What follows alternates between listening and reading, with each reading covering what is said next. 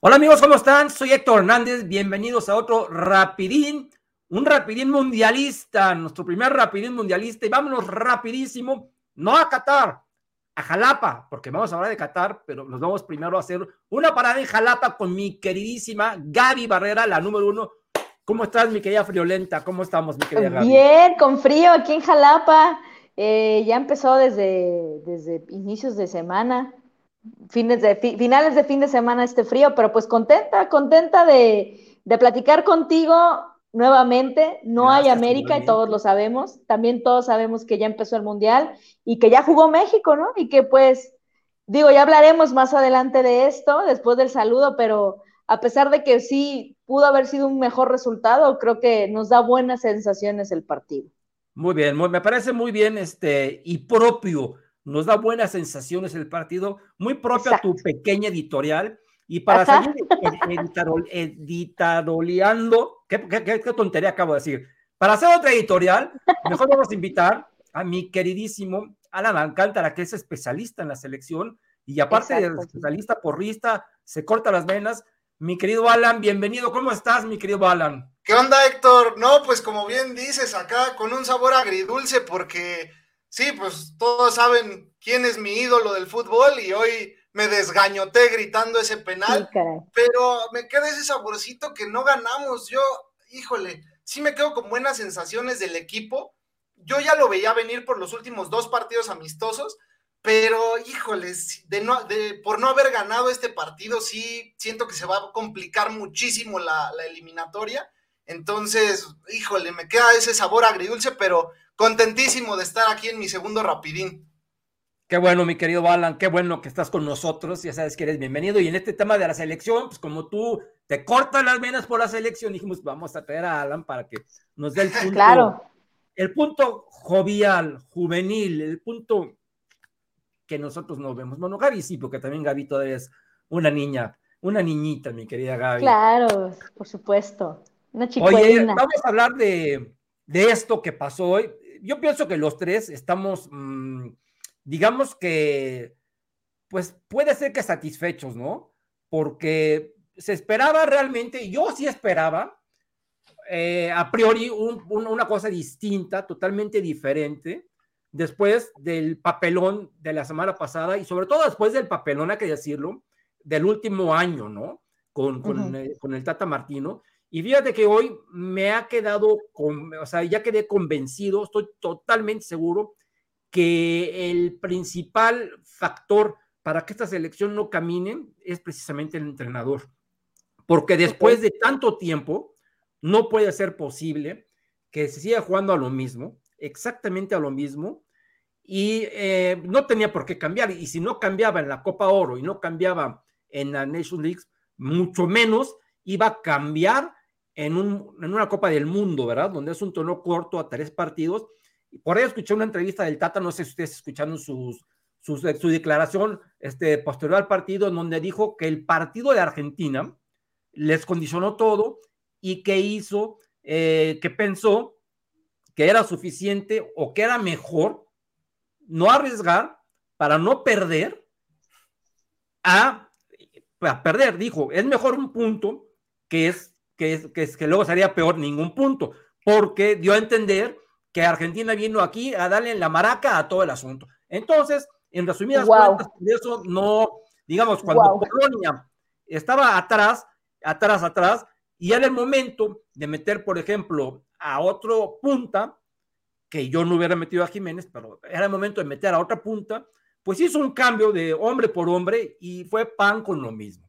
Entonces, como sea, a mí me gustó cómo jugó la selección, más que, más que me gustó, eh, ¿cómo te diré? Acepto que jugó bien, que jugó muy, un primer tiempo buenísimo de la selección, un segundo tiempo ah, donde Polonia metió un poquito el acelerador, un poquitito, pero me refiero, la gente que nos está viendo amablemente y no me empiezan a mentar la madre, mis queridos amigos que nos están viendo aquí por YouTube y nos escucharán probablemente, no probablemente, seguramente por Anchor y Spotify el día de mañana. No, no piensen que ya enloquecí o, o que soy un triunfalista, ni mucho menos. Pero como venía jugando la selección, a mí, a mí sí me, me, me, dio, me dio gusto que se, se, se, serenaron, me dio gusto que no cometieron tantos errores, quitando por ahí a Jorge Sánchez, que parecía cabra este, desenjaulada. Eh, aquí que afuera de eso, yo estuve tranquilo, porque yo sí. no podía ver por dónde Polonia metía un gol. Polonia nos respetó muchísimo, muchísimo, muchísimo. Eso para mí fue sorpresivo, porque no, tuvo, no tuvieron ninguna. Ahorita, antes de micrófonos hablaba con Alan, y realmente hubo dos peligros en todo el partido, porque si analizamos el juego como tal, fue un partido malón, y fue un peligro el penalty. Y otro peligro, aquel tiro de Edson Álvarez que desvió con la cabeza a Henry Martin. Y párale de contar, porque si queremos ser este, este, digamos que muy papistas, y vámonos con, con esa que tuvo Raúl Jiménez al final, yo no la considero tanto, tanto como una opción clara de gol, ¿no? Aparte se trompica. Entonces, ahí yo creo que en ese momento Martino estaba diciendo, güey, ya prefiero no perder, ¿eh? Porque prefiero llegar contra Argentina con un punto que llegar contra Argentina con cero puntos por tratar de ir a buscar el resultado. Entonces, uh -huh. yo, ahorita estoy hablando del equipo y ahorita hablaremos ya individualmente. Yo al equipo como tal le doy un 8 de calificación, que contra Suecia yo le había dado un 3 de calificación, un 8 en una Copa del Mundo me parece un, buen resultado. Pero, pero, siempre hay un pero, como dicen por ahí. Este, este uno, este 0-0 de, de, en Doha el día de hoy nos pone contra la pared, porque no es un buen resultado dado lo que pasó con Argentina, porque por ahí, y lo más lógico es que se pierda contra Argentina, porque yo no creo que un, que un, un equipo de la talla de los argentinos tenga dos papelones en, en cuatro días en una Copa del Mundo. Entonces, lo más lógico sería, no sé qué piensan ustedes, que se pierda contra Argentina y te vas a ir a jugar todo contra Arabia, que ya, que ya tiene tres puntos, ¿ok? Y no sabemos qué vaya a pasar contra Polonia. Entonces, el resultado de Polonia y, y Arabia, cual sea, nos va a perjudicar, porque alguien de los dos va a sumar, ¿ok? Entonces, vamos a llegar probablemente contra Arabia en un, en un, en un hipotético caso que tanto Argentina como Polonia estén buscando un lugar y también nosotros. Entonces, eso va a ser más cerrado todavía esto. Entonces, ya hablé mucho, mi querida Gaby, quiero que tú me comentes primero, ¿qué opinaste del partido? Y segundo, realmente, ¿qué ves que viene para México? Ok, bueno, ¿qué, qué opino del partido? Coincido con, contigo en el que yo creo que sí fue, no sé si el mejor, pero sí de los mejores partidos en la era Tata Martino. La verdad es que voy a pecar de optimista, creo que mi amigo Alan también es muy optimista como yo y eso lo caracteriza, pero más o menos. Pero yo sí creo en esta fuerza que agarra México en el Mundial. Sí creo en este cambio de chip que siempre, siempre, siempre, por algo, siempre hemos clasificado a octavos de final. Sí. Somos la siempre única la primera vuelta, ¿eh? siempre la primera ronda, nada más. Sí, bueno, pero bueno, nada más. Sí. Pero bueno, o sea, muchas potencias mundiales no lo han conseguido. Eso quiere Ajá. decir que hay como, un, como este compromiso de chip interno que tienen para hacerlo. Eh, y, y, y, sí pensaba y sí creía, yo nunca creí en una goleada, ni creí que nos iba a humillar Lewandowski, ni mucho menos. Lo que sí, lo que sí me deja con, con mal sabor de boca es eso, que seguimos siendo el mismo México, aunque mejor, aunque más ordenado, aunque sí hubo mucho, muy buena labor por parte de la media cancha con Edson, también yo vi muy bien a Montes, también yo vi muy bien, eh, o sea, vamos, la línea defensiva en la generalidad estuvo bien, tanto así que anularon por completo a Lewandowski. No me gusta que digan que Lewandowski desapareció como si hubiera sido arte de magia, yo no creo que fue arte de magia. O sea, los magos fueron quienes estuvieron ahí en el oficio de marcarlo, ¿no? O sea, quizá tampoco fue el mejor de sus días, claro está que falló un penal, pero, pero vamos, o sea, final de cuentas hubo una labor ahí por parte de México.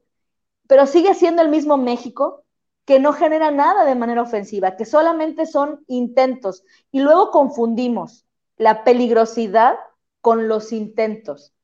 Y ya eh, de buena intención, bien dicen, ¿no? El, el, refrán están llenos los panteones de buenas intenciones. Intentan, intentan, intentan, pero no hay nada claro, salvo, por ejemplo, como la de Edson Álvarez eh, que desvía a Henry, cosas así muy puntuales. Que, que, pero que algo... fue fortuito eso, ¿eh? Porque fue un Sí. tiro de Edson que si Henry no le mete la cabeza, le llega, le, le llega las manos tranquilamente al portero. Entonces, Sí, sí, claro, hubiera, hubiera sido un gol fortuito y, y un, un Sí. buen gol, ¿no? un pero bueno, golazo. Y un golazo. Estilo, estilo es el de eso. Borghetti contra Italia. Ándale, así nomás. Ándale, muy Sí. parecido, sí, claro. Golazo ese Ojalá también. hubiera sido así. Sí. Oh, golazo también, por cierto. Este, sí, ¿no? Entonces, eh, sigue siendo el mismo México, mejor. Es como la versión, la misma versión mejorada, pero que no termina de dar ese salto de calidad que se necesita para pasar a octavos de final, que es justo meter goles, ¿no? O sea, tener, Ajá. concretar, concretar y concretar. Claro. Es lo que No tenemos. Meter gol. Ahora, Polonia, yo, yo ya lo había dicho y, y no me acuerdo, no me acuerdo quién me dijo, ay, no, pero sí, no nada más es Lewandowski, tiene otros muy buenos jugadores, no sé qué, híjoles, pues no sé dónde están, ¿eh? O sea, honestamente, sinceramente, o sea, sin demeritar lo que hizo México en la cancha, Ajá. yo vi un Polonia que no tiene argumentos tampoco futbolísticos para Cero, ¿eh? nada, ¿eh? Para Yo- nada. Yo vi mejor a Qatar que a Polonia. No, no, no, no, no, no, ahí sí te pasaste. No. Así, así, te lo, así te lo pongo. No, no, no, no, Polonia, Polonia está perdida, es un, es un fútbol muy, muy vacío, muy, muy, muy vacío. Pero fueron inteligentes y ¿qué hicieron? Sabían que no tenían tanto argumento futbolístico, entonces buscaron y jugaron al error, al error de México, y casi le sale, casi le sale. Por Eso- un error de México, exactamente, por una tontería de Héctor Moreno. Exacto, era contragolpe y jugar al error de México. Y mira que de verdad casi le sale, si no es por la genialidad del mejor jugador de selección mexicana de los últimos tiempos, que es Francisco Guillermo Ochoa Magaña, que yo también soy fan y todo el mundo lo sabe, que Sí. bueno, ese es otro tema, pero si no fuera por él y una genialidad de, de, de Ochoa, porque no fue de que fue, un- fue una genialidad el parón que hizo, le hubiera salido a, a Polonia. Sabe bien Polonia cuáles son sus limitantes. Eso sí, hay que reconocerle, sabes cuáles son sus limitantes, y estaban esperando un día genial de pues su, su estrella, ¿no? Que no Claro. sucedió. Entonces, O sea, un Sí día deja- normal, yo diría, no un día genial, un día normal. normal, Porque con un día normal, de, claro. su, de, de- de su de sus capacidades. Por supuesto, o sea, sí, que sí lo marcaron bien, claro, pero también, vamos, o sea, Lewandowski, o sea, aun cuando lo marcan bien, él sabe cómo hacerla para Sí. meter gol. No ha sido el mejor ni siquiera de sus meses, ¿eh? o sea, ya hablando propiamente. Pero entonces, sí, por eso deja un, un mal sabor de boca, porque sí se le pudo haber ganado a Polonia, ¿eh? Sí se le pudo haber ganado si no siguiéramos con estas cosas. Ahora otra cosa, la novela que traíamos un par de días antes, todas las, hace, desde hace 15 días, esta novela de Jiménez, Santi, no sé qué, ¿quién va a ser el centro delantero? Al final de cuentas, ¿qué importa quién va a ser el centro delantero si nadie les da pelotas a los Exacto. centros delanteros? Así hubiera sido. Sí, no, no, no, exacto. Así hubiera sido el mismo Benzema. Ajá. Si no le avientan valores, no sirve de absolutamente nada tener al mejor centro delantero de la historia, si no recibe los balones.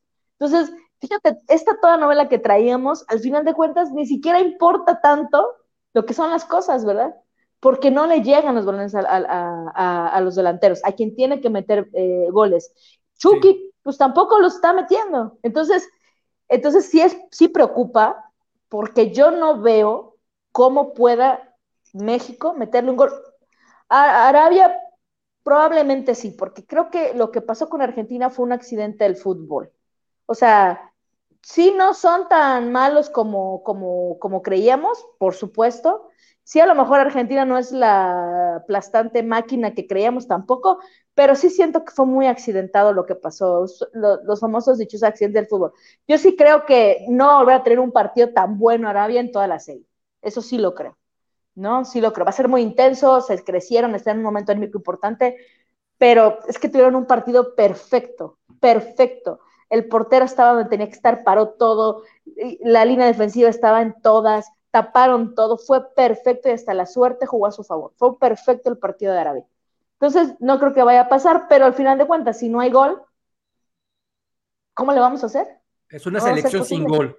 Históricamente y más recientemente, más recientemente. A ver, Alan, tú eh, desmenuzaste de pe a pa el partido, hiciste el así, lo vi. Eh, ¿Qué opinas de lo que pensamos Gaby y yo? Primero, ¿qué opinas de, del partido? Y, y como bien dice Gaby, yo también pienso que lo de Arabia eh, no se repite, ¿ok? Yo, o sea, no se repite, pero tampoco hay que creer que ya con eso México le va a ganar, ¿eh? Porque hoy Arabia es líder, hoy Arabia jugó mejor. México no le mete un gol a nadie, a nadie. Ese es el problema de México. México tiene dos problemas. Uno, que, que no metes gol. Y dos, que te descuidas con los errores, porque todos los goles que nos meten son por errores de nosotros. ¿Ok? Entonces tienes que estar al pendiente. Una, de no cometer errores. Y dos, de ver si de milagro te sale una jugada por ahí, pero digo de, milagro un tiro o algo, algo semejante, un balón parado, porque ya nos dimos cuenta que el, elaboración no existe. Pero es que a mí no me sorprende, Héctor. Digo, concuerdo con ustedes en cuanto a que fue un partido de regular a bueno de la selección mexicana, pero ustedes dicen que les sorprende. La verdad es que a mí no, porque los últimos cuatro partidos amistosos veníamos de menos a más. O sea, desde aquel partido que le ganamos a Perú 1-0 con gol del Chucky, después perdemos 3-2 con Colombia, después goleamos a Irak y perdemos contra Suecia. Ajá. En esos partidos se venían menos a más. Eran los mejores momentos del Tata Martino desde aquella vez que fuimos campeones de Copa Oro en 2019. Pero con dos derrotas eran los mejores momentos del Tata. Sí, pues es que eso contra era. Suecia derrota, contra Colombia derrota. Sí, pero bueno, tú sabes que en los amistosos importa más el funcionamiento que, que las derrotas en sí. Porque, a ver, contra Colombia se juega un excelente primer tiempo. Triangulaciones, gol de Vega, gol de Arteaga. Y lo que no deja satisfecho es el resultado, pero a final de cuentas son errores muy puntuales que yo veía. A ver, si corregimos estos errores, estamos para cosas grandes, estamos incluso para ganarle a Argentina. Y no, no me tachen de optimista, yo fui el principal crítico de la selección ahora en, la eliminatoria y en la, y en la Nations League. Eh, digo, hago los así lo vi, gracias a, mi maestro Héctor Hernández. Este, hago los así lo vi, es muy pesado hacerlos porque la selección no juega nada. O sea, todos sacan el promedio de, calificaciones, eh, digo, no lo he sacado, pero del último año debería de ser de seis para abajo y el promedio del Tata Martino de tres para abajo. Ajá. Y en los últimos partidos el Tata Martino sacó cinco, seis, siete, ocho de calificación y entonces eso es lo que daba ilusión. Ahora, contra Colombia nos equivocamos 10 minutos. Está bien, vamos a concentrarnos esos 10 minutos y no puedes perder una ventaja de 2-0. Y contra Suecia tú dijiste que jugamos muy mal, Héctor. Yo discrepo ahí se equivocan nuestros dos capitanes. Se equivoca Guardado en una salida, nos meten el gol, y se equivoca Memo en, una salida que regala un tiro de esquina y de ahí nos meten el gol. Pero ya es otra jugada esa, ¿eh? Hay, hay, hay, que, porque luego, ah, sí, claro. también dicen que este, que no, que Ochoa es malísimo, bla, bla, bla. O ya ahorita vamos a hablar de Ochoa, pero ahí ya es otra jugada, sí, o sea, no tendría por qué haber pasado eso, pero ya es otra jugada en donde los defensas, y si la memoria no me falla, fue uno que acababa de entrar, Johan. Fue Vega, ¿no? ¿Quién fue? Johan. Johan Vázquez. Exactamente.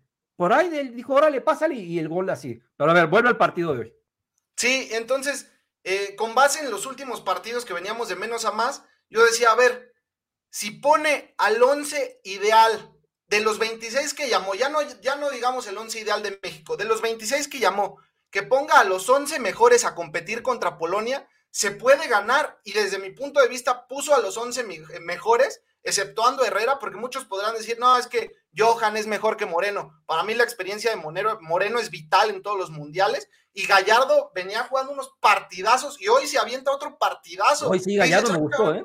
Increíble, para mí es malísimo, pero hoy jugó bien Gallardo. ¿eh? Eh, exacto, es malísimo, pero en los mundiales se transforma. Hace cuatro años contra Alemania fue el mejor también. Ese sí, para que vean, ese sí se transforma en los mundiales no como nuestro capitán Guillermo, nuestro capitán Guillermo es así cada ocho días y lo sabemos nosotros que estamos aquí y siempre en selecciones así, no solo en mundiales. Gallardo es uno de los que se transforma, ese sí para que vean, dices, ah, cabrón, ese si jugara así como juega debería estar en Europa, ¿no? Oye, pero dices que te da seguridad Héctor Moreno. Bueno, a mí, a mí, Héctor Moreno no me da seguridad ni en, el Monterrey, que, que, que bueno, pero cuando, nada más juega bien cuando juega contra el América. Y, y a la selección realmente a mí no me da mucha seguridad. Y hoy eh, fue un penalti que yo, desde que lo vi antes cuando lo marcaran, le dije a, le dije a mi mujer, penalti, lo van a marcar, lo van a marcar. Clarísimo. ¿En, en la cabeza de quién? Y aparte con 250 cámaras, porque ahorita ya tienes cámara, solamente falta una cámara que cada jugador traiga aquí para que estés viendo así, así como los, este, los, los de Fórmula 1 que traen la camarita en, en el este, volante, solamente falta ya para un futbolista, ¿no? Sí, pero, para mí no era penal, Moreno, ¿eh? Para mí no era penal porque es primero foul, foul de Lewandowski. Pero lo porque- jala, Alan. Cuida, pero, es, pero te- es foul de Lewandowski primero cuando porque te enseñan a jugar fútbol, ¿qué es lo primero que te dicen? Sí, Foot, no lo jales. foot. What's foot? Foot es el pie, ¿ok? Es foot, con la, y, y no, no es handball, ¿ok? Entonces, no uses las manos. Entonces, ese es un concepto básico, básico. Pero Lewandowski es el que usa las manos, Héctor. Al árbitro solo le pasan la toma que está atrás de la portería de Memo y ahí se ve clarísimo el penal. Pero hay otra toma, la primera que pasaron en Televisa. Bueno, no sé dónde vieron el partido, yo lo vi en Televisa. Yo lo vi en Azteca, sí. estira el brazo Lewandowski y es foul de Lewandowski, entonces Moreno al sentir el brazo ya es cuando lo jala, pero ahí yo no siento que es error de Héctor Moreno, Héctor Moreno había jugado bien, había en el juego aéreo, él y el cachorro Montes estuvieron espectaculares, ¿eh? pero ahí el que comete el error es el machín y por eso yo en mis A ver, calificaciones... explícame eso. Yo no entiendo. ¿Tú entendiste eso, Gaby? A ver, Como eh, que este. ¿Qué el error cosa? del machín. No, no, no, no. ¿A qué te refieres? ¿Por qué crees que, que cometió el error? Ah, digo, es que Héctor se refiere a que yo en mis calificaciones... Ah, los- ya. Sí, a pero a ver, ¿por qué fue error de, de hecho? Porque Exacto, también lo leí sí, por sí, otro sí. lado, ¿eh? A mí me pareció que Edson jugó bien, pero yo también ya lo leí en otro lado que dicen que, que se equivocó. Yo realmente no recuerdo la jugada, solamente recuerdo a Héctor Moreno jalando a, a, a- Lewandowski. Pero, a ver, pla- o sea, Sí, les, les platico la jugada. Memo sale jugando con Moreno y Sí. habíamos estado saliendo jugando muy bien, por eso es que no la revienta. Moreno se la da a Gallardo y Gallardo se la da al Machín, a Edson, y Edson podía reventarla, podía, o sea, se la dio bien. Realmente como estábamos jugando, estábamos jugando bien. Solo tenía que anticiparse y tocarla de primera o en dado caso reventarla. Quiso hacer algo raro. Bueno, sí, sí, sí. la deja sí, entrar, sí, sí. ahí es cuando le ganan y por eso agarran mal parado a Moreno y le dan el, el pase filtrado a Lewandowski. Por eso es Claro, que yo al Machín le pongo esa calificación, porque puso en riesgo la misión. Más allá de que jugó bien defensivamente, ofensivamente no produjo nada, estuvo fallando todos los pases prácticamente, salvo ese tiro que de milagro casi entra. Sí. Eh, puso en riesgo la misión. O sea, Sí. si no es por, por San, San Cinco Copas Ochoa, Ajá. Cinco Por copas. Y hay que Álvarez, así, ¿eh? Guillermo hubiéramos cinco estado copas fuera de del mundial, porque si perdemos con Polonia, se acabó, ¿eh? Sí. Entonces, eh, yo opino que el partido, ah, está, a mí no me deja buenas sensaciones. Yo sí esperaba que ganáramos. De hecho, la apuesta recomendada era México empate no válido. O sea, tú metes tu dinero y si empatan te lo devuelven, si pierden lo pierdes, si ganas ganas. Pero la sensación era que podíamos ganar y sobre todo porque he seguido los partidos de Santiago Naveda, que está jugando en, en Polonia. Polonia. Sí. y dices, oye, si la mayoría de los seleccionados son de esta liga, por supuesto que les podemos ganar con el nivel que traemos. A ver, no, no, Memo Ochoa es el mejor. ¿Están de acuerdo? Sí. Montes es el mejor. El Machín es el mejor. Chávez es el mejor. Henry es el mejor. Vega es el mejor. El Chucky es el mejor. Con toda esa columna vertebral ya, con dos, tres nombres que me puedan decir que son mejores, pero con esa columna vertebral, ¿no están de acuerdo que podíamos ganarle a Polonia? No, por supuesto. Claro, por eso coincido con las sensaciones. ah, Pues sí, de- sí, te, sí te enoja, porque entonces también, yo no entiendo, digo, regresando a lo que dijo Héctor, que dijo el Tata Martino, yo la verdad no vi la conferencia de prensa del Tata, me hubiera gustado no saber lo que dijo. Sí, Es Ya una te a perder la cena, Gaby. Gracias, Héctor. Me hubiera gustado no enterarme, no enterarme, pero es una reverenda estupidez lo que dijo el Tata Martino. Que vamos, ya se ha caracterizado últimamente por decir muchas tonterías, ¿no? Desde Sí. el por qué no llevaba a Jiménez, etcétera, ¿no? Que, que vamos, el que no lleve a Jiménez no, no es la tontería, tendrá sus razones. La razón por la que lo dijo, Es, Es la, la que dice- estupidez, sí. O sea, lo que dijo fue una, una tontería. lo que dijo sí. es una estupidez, exactamente. Entonces, este, no, yo honestamente, eh, sí, sí, sí, sí me deja una sensación fea porque entonces, a ver, cuando Argentina perdió en la madrugada mañana, muchos Sí. estaban diciendo, no, esto le viene mal a México, esto es muy mal. Y yo al contrario, yo dije, no, esto le viene bien a México. Al contrario, esto está bien. Porque si de por sí ya teníamos presupuestado perder contra Argentina, entonces lo único que había que hacer era ganar los dos partidos, ¿no? Contra No, Polonia no, y contra espérame, Arabia. no, no, no, no, no. Tienes razón, pero, pero tú también tenés presupuestado que le ibas a ganar a Polonia. Sí, claro, ganándole a Polonia, exacto. Sí, Ya sí, sí. Por eso yo dije, no, está bien, porque por ahí cualquier cosa, un puntito, hasta dije, podemos ser líderes de grupo incluso. O sea, porque es la realidad. O sea, si tú le ganabas a Polonia y le ganabas a, a Argentina, Arabia. digo Arabia, Sí. entonces, vamos, al final de cuentas podías incluso hasta por goles quedar empatado en puntos, pero igual por diferencia de goles, poderle, poder incluso hasta ser este, primero de grupo en una de Ajá. esas, ¿no? Entonces, y sí se podía, y ya, y ya luego ves cómo juega Polonia y cómo te jugó Por y las podía, oportunidades que... Por eso, Sí. o sea, increíblemente Polonia respetó a México como si, como si fuera Brasil, ¿ok? Sí, Entonces, Polonia con miedo, como no México queriendo perder. que ese mismo respeto de, de, de Polonia a México hizo que el Tata Martino dijera, "Eh, no me voy a aventar porque no quiero llegar con cero puntos contra Argentina. Oye, Héctor, pero mencionaste algo bien importante, que toda la lógica era, o sea, cuando Memo ataja el penal, dices, oye, este es el, este es el que necesitamos, este es el momento único para que metas a Raúl o al Meji si quieres o a quien quieras. Yo ahí fue cuando más extrañé a Laines porque era un partido pintado para Laines después de que Memo ataje el penal. Sí. Pero, como dices, el Tata Martino ya sabemos que se aferra a su 4-3-3 como lo hacía Santiago Solari, y lo lógico era que sacara a Herrera, que no estaba haciendo nada y que para mí es el peor, y que metiera otro centro delantero y que jugáramos con dos delanteros, porque pobre bomba, pobre bomba, juega, Pobre Bomba. juega bien, jugó bien, yo le puse 7 de calificación, Raúl jugó bien, pero como dice Gaby, si no les llegan balones, ahora, si juegas con dos, obviamente uno se va a desmarcar y el otro por naturaleza queda solo. Pero ¿qué pasa cuando Raúl o Henry bajan a, a buscar la pelota desesperados porque no tienen contacto con ella? La sirven para Vega o para Chucky y después ¿quién está en el centro? Después ¿qué hacemos? Por eso es que no tenemos gol. Sí, y no, entonces no, ¿qué no. hace? Mete a Charlie Rodríguez, que es lo mismo que Herrera.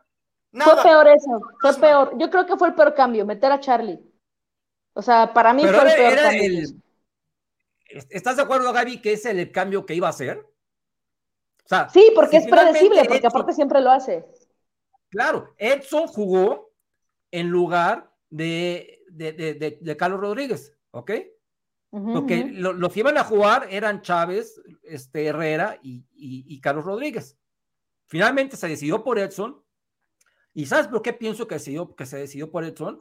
Porque ellos tres son de, de características más defensivas que si hubiera jugado Charlie Rodríguez.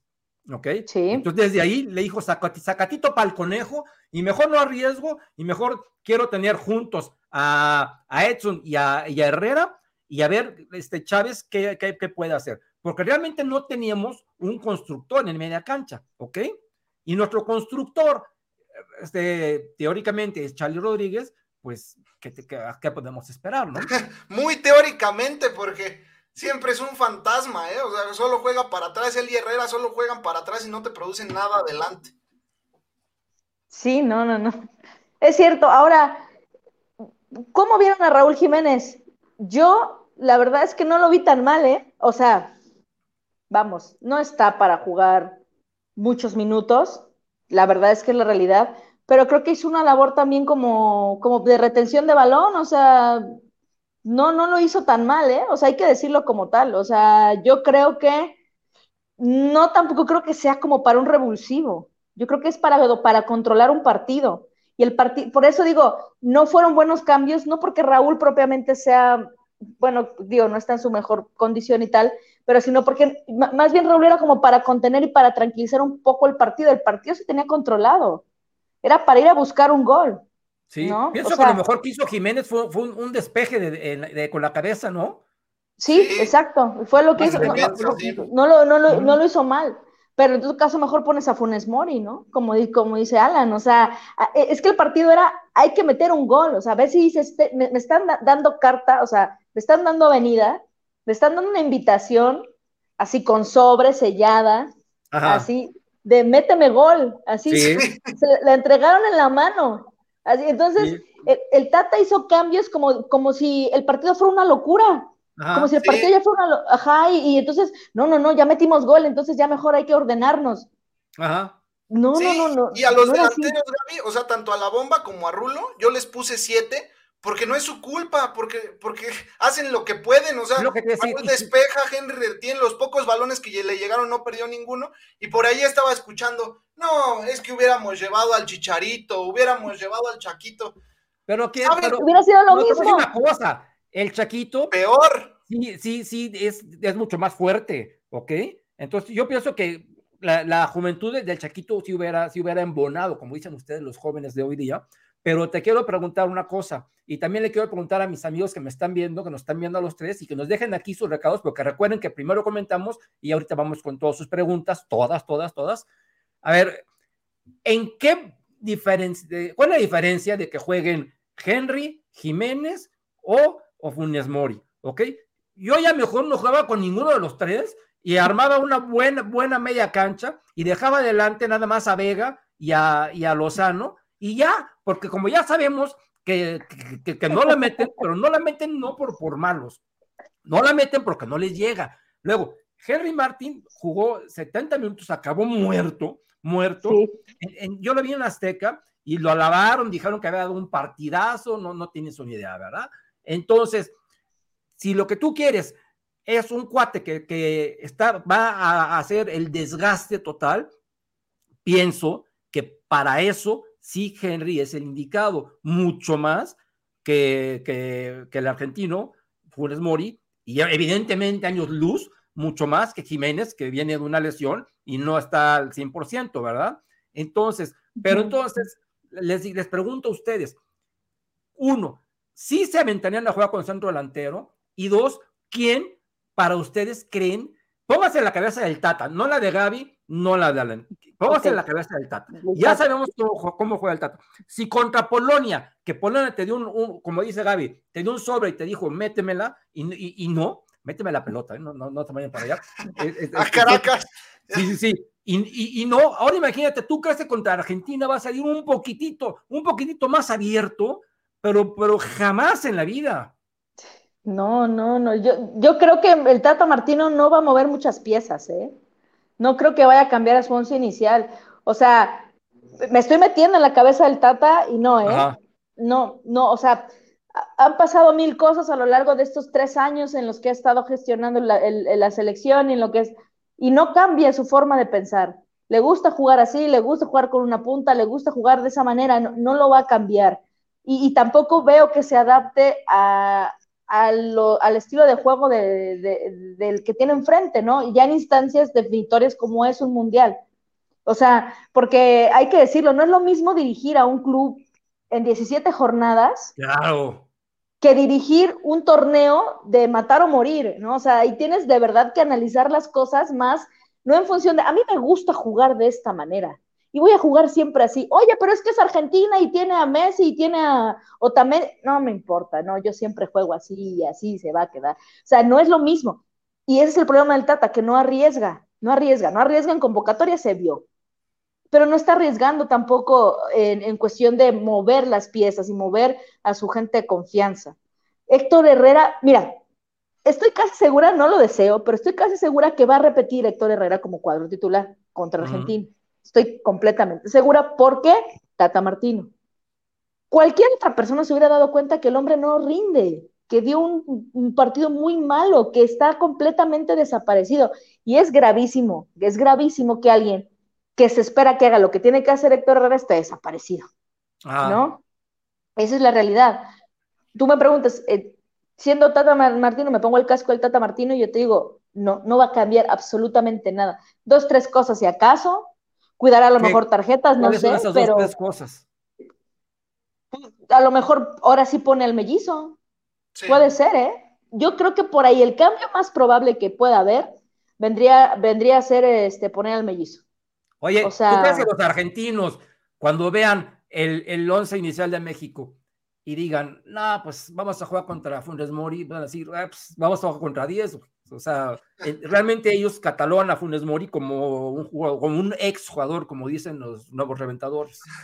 Bueno, pero los argentinos, mira, no, no, no hay, los argentinos son argentinos, o sea, con todo, con todo respeto. Y, y la verdad es que ahorita justamente por, porque perdieron contra Arabia, pues resurgieron todos estos videos, tanto de aficionados, de comentaristas deportivos, y, y siempre se pintan como los dioses máximos del universo. Y no sé por qué razón, bueno, sí la puedo llegar a pensar, pero sería hablar de otro programa y otra cosa, pero siempre desestiman mucho al jugador mexicano y a la liga mexicana Sí, siempre, la buscan ningunear. No ni siquiera la liga brasileña, no ni siquiera la liga de cualquier otro país de Sudamérica. A la mexicana siempre la desestiman. Y desestiman mucho también en la selección mexicana porque dicen que el 70%, no sé el porcentaje, pero la, la mayoría juegan en la Liga, la Liga MX. Entonces, hablar de lo que piensan los argentinos, pues dices, ojalá les haya dado una cachetada de humildad y se den cuenta que les metió gol un señor que vi una estadística en Twitter que creo que no, la, no había metido desde este, 10 goles en cuatro años. Creo que es su estadística. 10 Sí. goles en cuatro años. Entonces, vamos, es fútbol, es lo que lo hace hermoso también, pero pues al final de cuentas, si nos, si nos subestiman, qué mejor. Ojalá.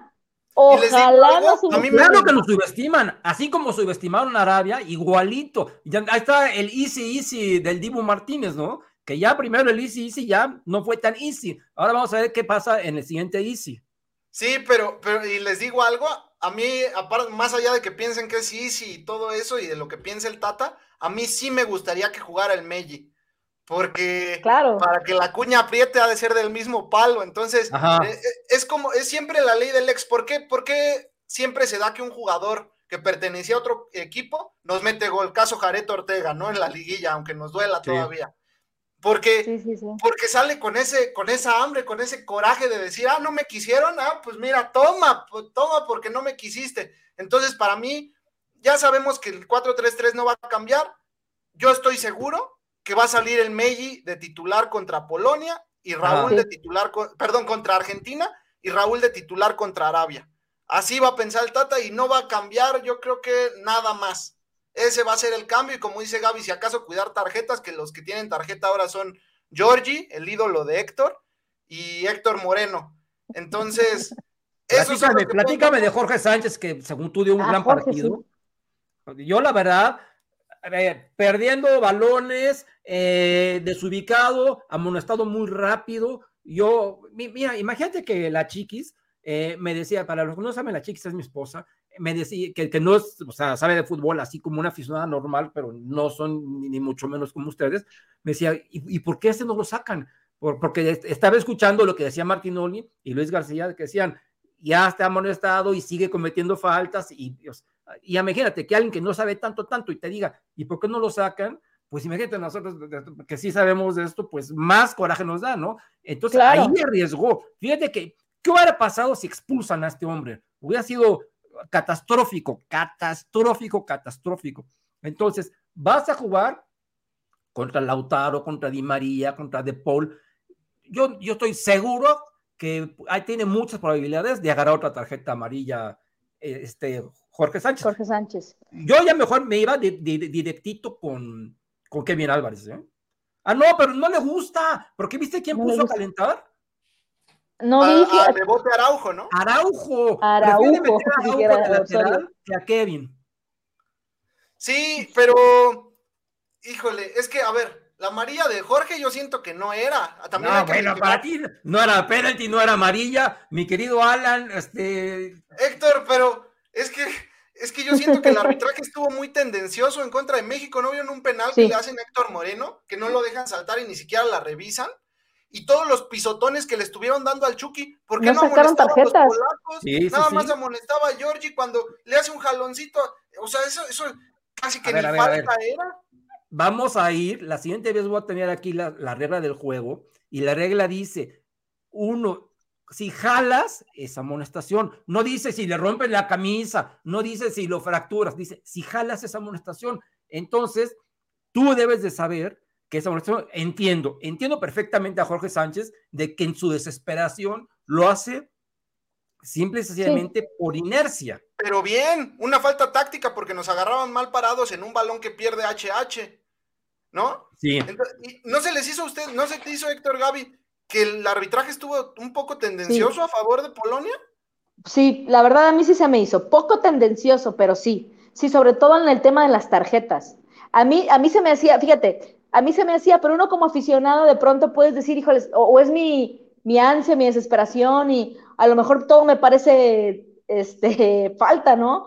Eh, bueno, que luego pasaban las imágenes y eran pisotones tras pisotones y que no sacaran una sola tarjeta, ni una sola, creo que sacó dos tarjetas nada más. O sea, a México, nada de, más de se- México amonestó a Héctor Moreno en el penal y a Sí. Jorge Sánchez por ese jalón. Y de, y de a. Polonia amonestó únicamente a uno. Al número Ujú. 18, que tiene un apellido impronunciable, fue el único que amonestó. Como Pero, todos. Gaby, recuerda una cosa. Cuando empezó el segundo tiempo, ¿quién hizo la primera falta? Uf, Jorge ¿quién hizo la- Sánchez, amonestado. Se salvó. Sí. Ah, sí, Se salvó. claro, es verdad. Sí. No, y, no- y Pero no es que yo sea porrista, Héctor. A mí también me gusta más Kevin Álvarez. Y es más, incluso Sí. el pelón Lara me gusta más que Jorge Sánchez. Pero no siento que haya jugado mal. Perdió un solo balón en la No. banda. Pero yo no digo que jugó infame, no, no, no, no, no. O sea, jugó bien, pero con sus mismos descuidos de Ah, toda la vida y puso en peligro a la selección. O sea, digamos, ofensivamente funcionó, defensivamente, ahí, ahí entre azul y buenas noches. Sí, sí, Sí, por sí, eso sí. recibe siete de calificación porque no vas a contradecir que fue de los que más corrió. Toda esa banda nadie le ganó. Entonces, tú me has dicho, empiezan de seis, la media es de Sí, seis sí, para sí. las calificaciones. Si haces algo malo, se te baja. Si, si haces algo bueno, se te sube. Yo creo que a la ofensiva ganó dos puntos y a la defensiva pierde un punto. Entonces, por eso es que le pongo siete. Bien. Ajá. Entonces, no, no es que, que yo sea porrista. A ver, el Machín es, es mi, de mis ídolos. El Machín nos dio el campeonato contra Cruz Azul y yo hoy pongo que es el peor porque ese sí, ese sí puso en riesgo la misión. Ese y Herrera pusieron. Jorge nada más perdió un balón que se controló rápidamente por el cachorro, pero Ajá. el de Moreno, perdón, el de Edson, Sí. que fue, terminó siendo penal y el de Herrera también fue una jugada por ahí que Gallardo, ya me acordé, Gallardo regresa espectacular y, y se barre y, y- y la salva. Pero si no es por Gallardo y por Ochoa, hubiera Ajá. sido, perdemos el partido por Herrera y Álvarez. Ok. Sí. A ver, rápido, antes de, de- de pasar con la gente, quiero que me digan, quitando Ochoa, porque ahorita vamos a tener un- un- una sección que se llama el memómetro, quitando a Ochoa, qui- uno, un jugador, no quiero dos ni tres, quitando a Ochoa, ¿quién fue el mejor de México? no, bueno. Quitando a Ochoa, ¿quién fue el mejor? Ah, Aquí yo lo tengo, a ver. eh, pues para ocho mí, A ver, tú Ajá. primero, Gaby. para mí, ¿quién fue el mejor quitando a Ochoa? Yo creo que, que Montes. A mí me gustó mucho lo que hizo Montes. Entonces, para ti, Eh, pues yo puse con 8 de calificación Montes, Gallardo, Chávez y Vega. Yo. uno, dije uno, uno. Uno, ah, sí, sí, sí. Puse con 8 de calificación de estos, de estos voy a escoger a uno y yo me quedo con Chávez. Qué grata sorpresa fue Chávez para esta selección. Ok. Ok, yo me quedo con Gallardo, porque para mí fue más, más sorpresa, porque para mí Gallardo, te digo, te digo, es malísimo en México, pero malísimo Sí, ¿eh? con M así, M mayúscula, y me gustó mucho, sobre todo, no el, los que le puso, ¿no? Sino me gustó que resolvió bien y que culminó las jugadas. Eso fue lo que me gustó. Ahora, vamos a hablar de Ochoa, para pasar con la gente. Eh, hay por ahí una, Hay que ponernos de pie, ¿no? Para hablar de Ochoa. una De desinformación. A ver, una cosa es ser el mejor portero de la historia. Otra cosa es ser el mejor portero mexicano. Otra Mm. cosa es ser el mejor portero en la selección. Otra cosa es el mejor portero en los mundiales. Yo, a mí no me cabe la menor duda, la menor, la menor duda que Ochoa es el mejor portero en la historia de los mundiales de México. Si ya lo era antes del partido de hoy, si ya lo era antes del partido de hoy, pues lo está reafirmando. No había ni- ningún portero, había detenido un penal en, en, en los 90 minutos. Ningún portero en la historia de los mundiales para México. Ninguno. Sí, Oscar Bonfiglio. No, no lo, no lo detuvo. En 1930. No, bueno, yo tengo otro dato, pero no, no, no quiero decir eso, por favor, pero Uy, uy, te empezaron a salir más canas de pronto, ¿eh? No voy a poner, que la boca se me haga chicharrón. Que yo sabía otra cosa, pero si tú lo dices, voy a investigar, porque entonces eso, eso que estás diciendo, mi, mi, mi querido Wallan, tira, tira al borde con lo que está diciendo todo el mundo, de que, de, de que nunca había, había parado un penal este, un portero mexicano contra, contra Argentina. Oscar Bonfiglio, sí, sí, bueno, pero a ver, ahí les va la diferencia. Tres porteros han parado un penal en un mundial, Bonfiglio, Campos y Memo. Ajá. Los otros sí. dos intrascendentes porque a Bonfiglio lo, golea, lo, golearon, Campos fue en tanda de penales, la cual Ajá. se pierde, y Guillermo Ochoa nos da otra vez un punto de oro okay. en un mundial. Muy bien, bueno, pues si tú sí, lo dices. No, es el creo. penal más valioso. Exacto. Oye, y por eso es más, este, todavía por eso yo lo festejé más, porque en ese momento yo estaba pensando en todos los haters de Ochoa, que cómo oh, lo sí. revientan y cómo. En el momento que lo detuvo, puta, yo grité como si hubiéramos metido un gol, verdaderamente. Porque vale lo mismo. Exactamente, exactamente. Dije, no, qué bueno, qué bueno que es Ochoa, porque le cayó la boca y no faltaron todos. A ver qué opinan ustedes de esto, de todos que dicen, no, es que Ochoa es bueno, es bueno en la selección, pero en la América sí ha quedado a deber, falla, falla, falla. Es la misma persona. La única diferencia, mi querida gente, es que con el América juega 30 partidos por año y en la selección juega tres juegos o cuatro juegos en el Mundial. Pero obviamente, mientras más partidos juegues, evidentemente todos tienen mayor probabilidad de equivocarse, porque no existe claro. ninguna persona que, que sea infalible más que Dios nuestro Señor. Entonces, bueno, rápidamente, ¿qué opinan de Ochoa para, para, para, ir leyendo los mensajes? No, la verdad es que es una máquina, ¿eh? Es una máquina, es este, es, tiene una mentalidad, tiene una determinación. Yo cuando, fíjate que él está compartiendo ahorita varias historias en sus redes sociales, es, propiamente en ¿Sí? el Instagram, de gente reaccionando a su atajada. Ah, comparte muchas que dicen, lo va a parar, pero no es, va más allá de un deseo es que tú lo viste, o sea, desde que se plantó, es que desde que se implantó dices como si tú lo vieras con, sí. exacto, con esta armadura de modo Ochoa on, aquí, y, dices, claro, o sea, te llega este sentimiento, salvo que seas un hater de lo peor, te llega este sentimiento de que claro. sí la va a parar, porque, porque te da esa seguridad de que va a sacar Ajá. algo milagroso en todos los partidos de todas las fechas que le toca jugar a México. Es un jugador determinante, capitán absoluto, eh, no se deja checar por nada. Y lo que hizo aparte, porque mira, fíjate también cómo son los haters, cómo dicen las cosas. El penal fallado por, por, por Lewandowski, el penal muy mal cobrado de Lewandowski. El, no, señores, no, no, no, no, no, no, no. El, la, la, forma más clara, el peligro más claro de un gol es el penal. Sí, es la pena penal. máxima, tal cual. Por eso es la pena máxima. Lewandowski no la voló y no la tiró tampoco suavecito. No le hizo el mejor cobro, por supuesto que no lo hizo, porque un cobro perfecto, aunque tengas ahí puesto a Superman, no la para. O sea, un cobro bien cobrado, así, el perfecto, un penal perfecto, nadie lo para, por eso es la pena máxima. Lo que hizo Ochoa es sobresaliente porque sí fue con fuerza y fue bien colocado. Ah. Fue en un mundial con la presión a mil, enfrente de el mejor delantero, de los mejores delanteros del mundo. O sea, para que entendamos el contexto de lo que está, lo que, lo que hizo Guillermo Ochoa, ¿no? Entonces, claro. es determinante. Y también muchos dicen, no, es que ya con esto, ahora sí firma. Para mí lo firmó desde hace años, ¿eh? Claro. Desde sí. hace años. Yo, desde hace años. Y más allá de nuestra opinión, Gaby, que todo el mundo sí. sabe que tú y yo somos eh, super fans de, de Guillermo Ochoa, Sí. Yo traigo aquí datos que, que de verdad, a ver, para Por favor. todo lo que dicen los haters, pero con estadística, como dicen a datos. Ver, venga, venga. Entonces venga, dicen, venga. Memo no es ataja penales. Memo, eh, híjole, a, hasta que atajó el penal importante. No, señores, a ver, Copa Oro 2009, semifinal contra Costa Rica. ¿Quién creen que atajó el penal y quién creen que nos dio el pase a la final? Guillermo François. Ochoa. ¿Y quién creen que estaba enfrente? Keylor Navas y le ganamos. Sí. Copa Oro otra vez, cuartos de final 2017. Otra vez penales contra Costa Rica. Otra vez Keylor Navas. ¿Y quién creen que termina avanzando y, y parando el penal? Guillermo Ochoa. Cierto. Nations League 2021, semifinales, otra vez contra Costa Rica y otra vez contra Keylor Navas. ¿Y quién creen que ataja el penal y nos da el pase a la final? Guillermo Ochoa.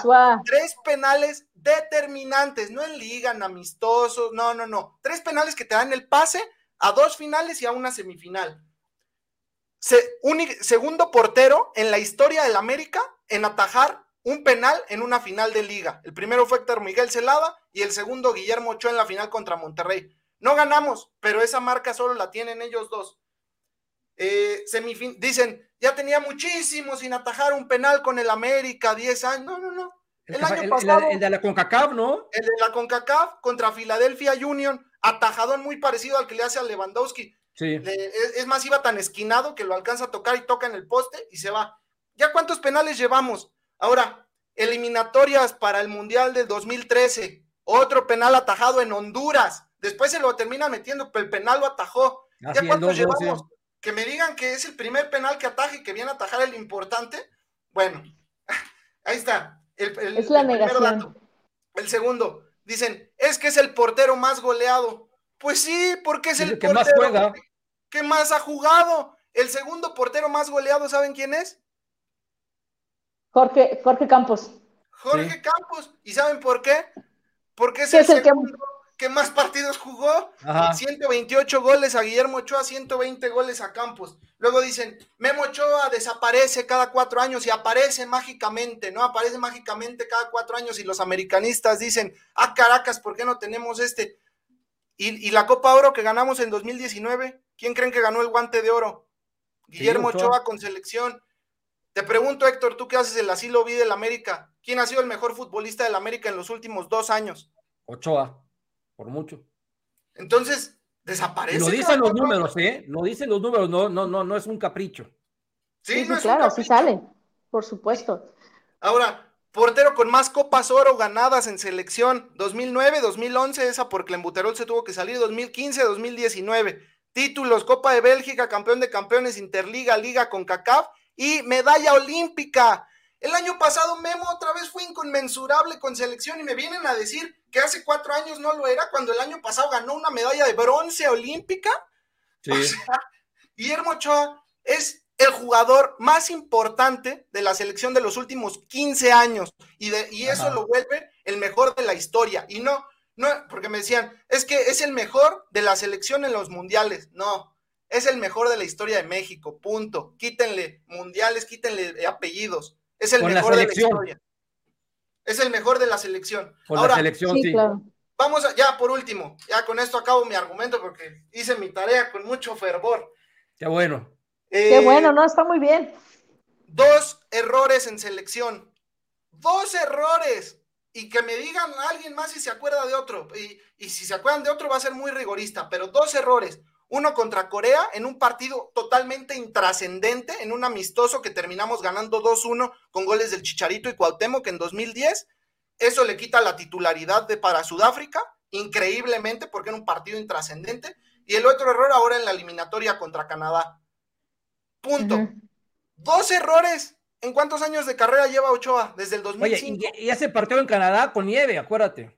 Sí, con un Sí. frío tremendo y ni siquiera fue un error. Sí. Uf, o sea, un Y aparte, sí, no, Alan, y aparte, ¿cómo es posible? ¿Ya terminaste tus datos? ¿O hay más datos? Eh, ya, son todos. Sí, Si hacemos otra palabra, por favor, digamos tus estadísticas. Tus estadísticas, exacto, por favor, no nos vayamos a sala. sí, Bueno, son las ahí es que- estadísticas. No, y es que aparte de tus estadísticas, no lo decimos yo, no lo, no lo tú, más allá de nosotros, americanistas o lo que tú quieras, la- el reconocimiento internacional que tiene. O sea, el reconocimiento internacional. Eso. Yo me metí a, a Twitter, por ejemplo, o sea, vamos, o sea, más allá, entrevistas, alabanzas, lo que tú quieras, gente, no nada más solo de la prensa deportiva, ¿eh? O sea, la prensa en general, los mismos aficionados del fútbol. O sea, si tú Sí. pones, o sea, es un ejercicio, vamos, o sea, pongan Guillermo Ochoa o Memo Ochoa o pongan Ochoa y van a ver tweets en todos los idiomas. Y les puedes dar en traducir y es leyenda, es que siempre aparece, es que es increíble, es que es el mejor del mundo cuando es en mundiales, es que de gente random que no, evidentemente no es de México y que no tiene este hate o porque es de la América o porque es guapo o por, o por las dos o por lo que o porque hace muchos comerciales también. o por lo que tú quieras o que porque es millonario Políglota.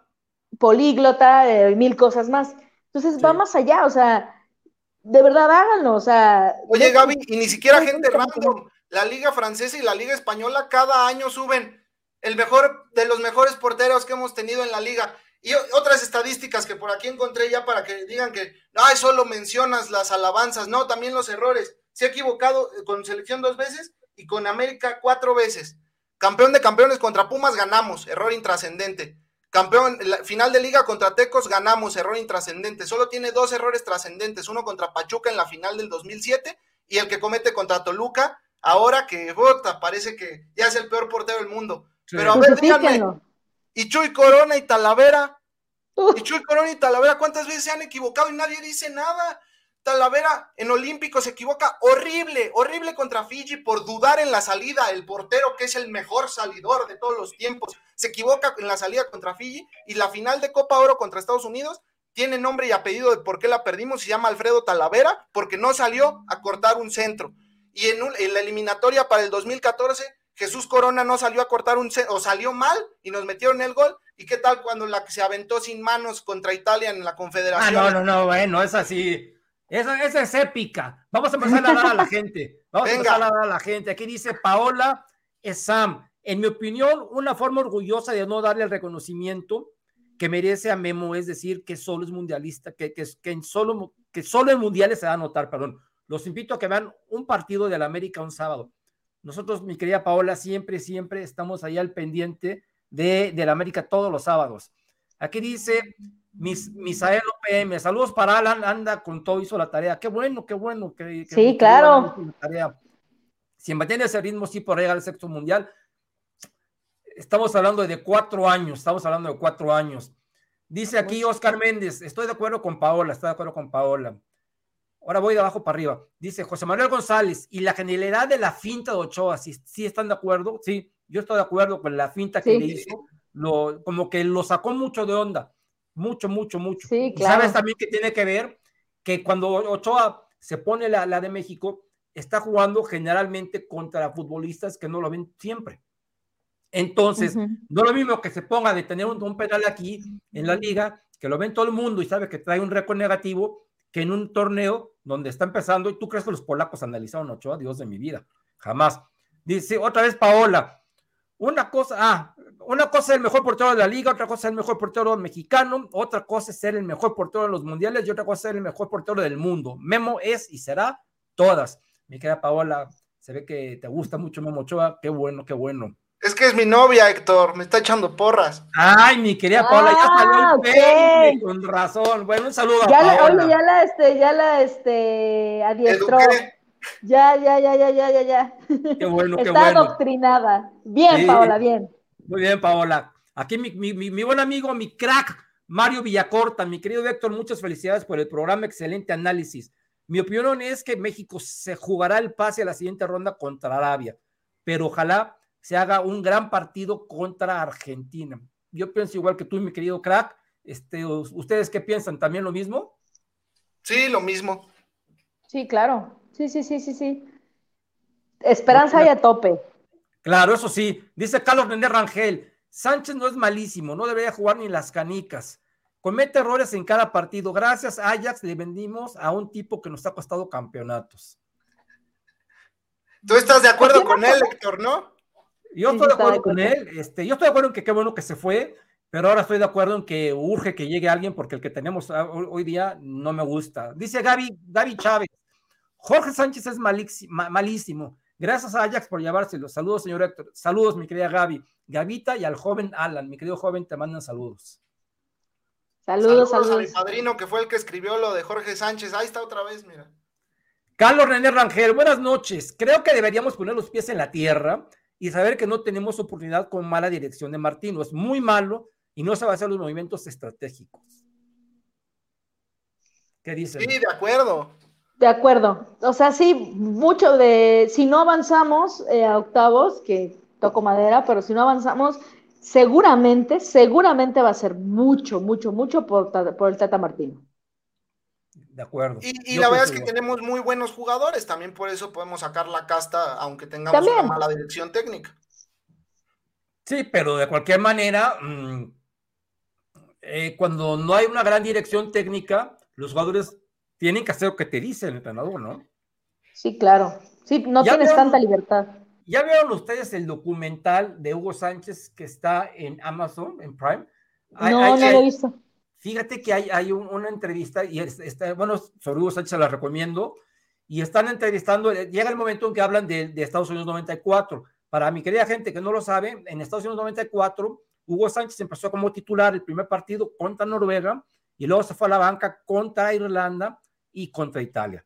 En el siguiente partido contra Bulgaria también estuvo la banca y fue el famoso partido donde llegamos a los, a los penales y eh, antes de entrar a, antes de que se, fueran a jugar los penales, Mejía Barón, el entrenador, iba a, hacer ingresar a Hugo Sánchez, pero como medio en lugar de Benjamín Galindo. Entonces se acercó a Hugo y le dijo, ¿sabes qué, Hugo? Quiero que, quiero que entres como medio. Y Hugo le dijo, no, no, no, méteme de delantero.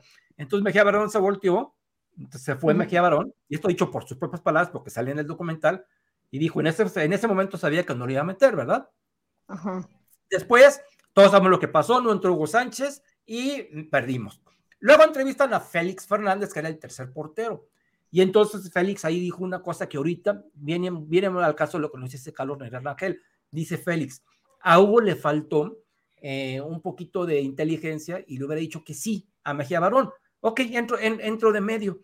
Y adelante estaba jugando Sague o no sé qué, o ya venía expulsado Luis García, Sague, Sague que estaba jugando adelante. Entonces, y dijo, dijo Félix Fernández, ¿tú crees que con la categoría y con la jerarquía de Hugo Sánchez, cuando hubiera entrado, le hubiera dicho al que estaba adelante, tú vas a jugar atrás y yo juego de medio?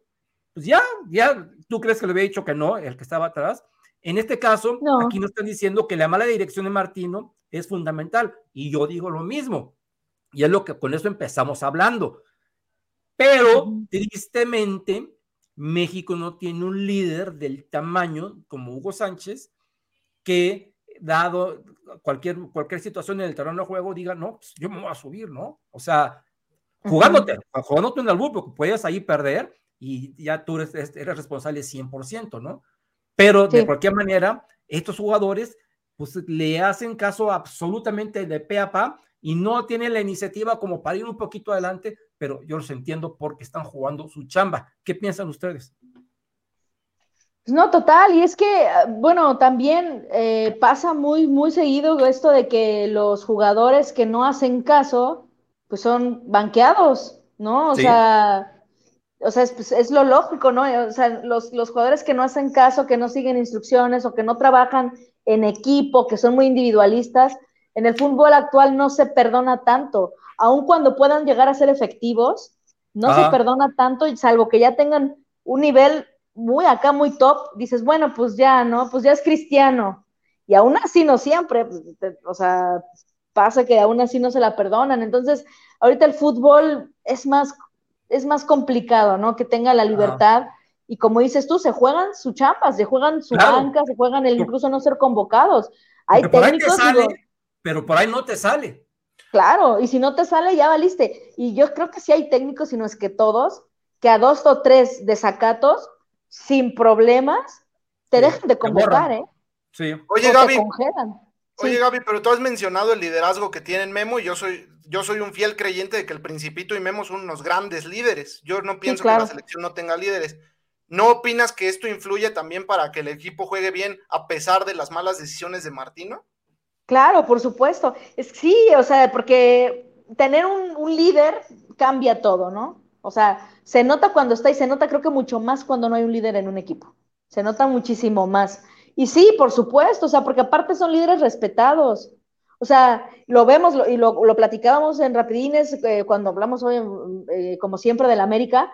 Este, cómo Memo siempre está con, con Lara, ¿no? Con Larita, y que, que Larita sí se planta y como que sí le impone. O sea, sí dice, ah, no, Memo me está diciendo.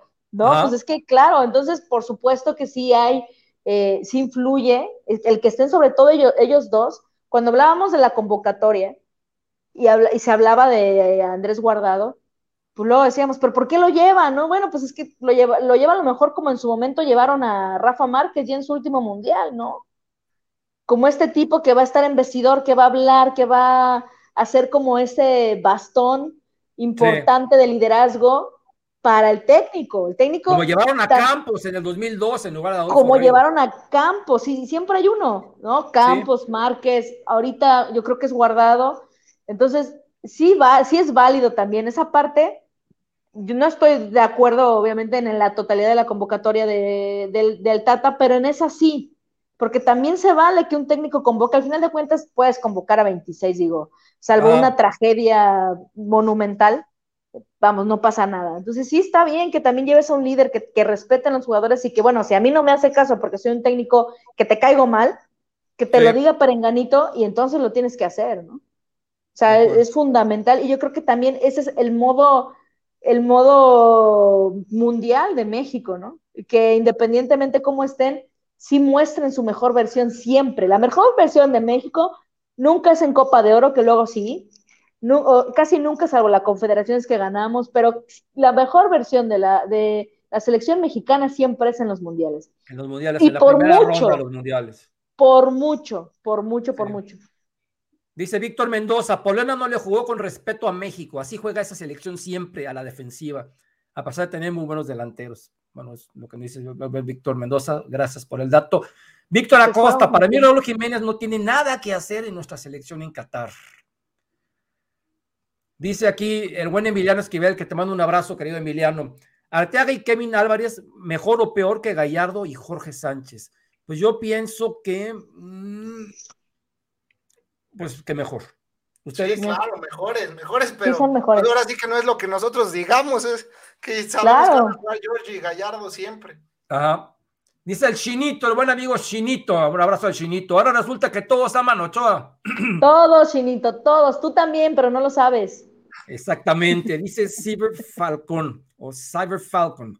¿Alguien sabe de qué alcantarilla salieron los detractores de Memo hace rato elogiándolo misteriosamente?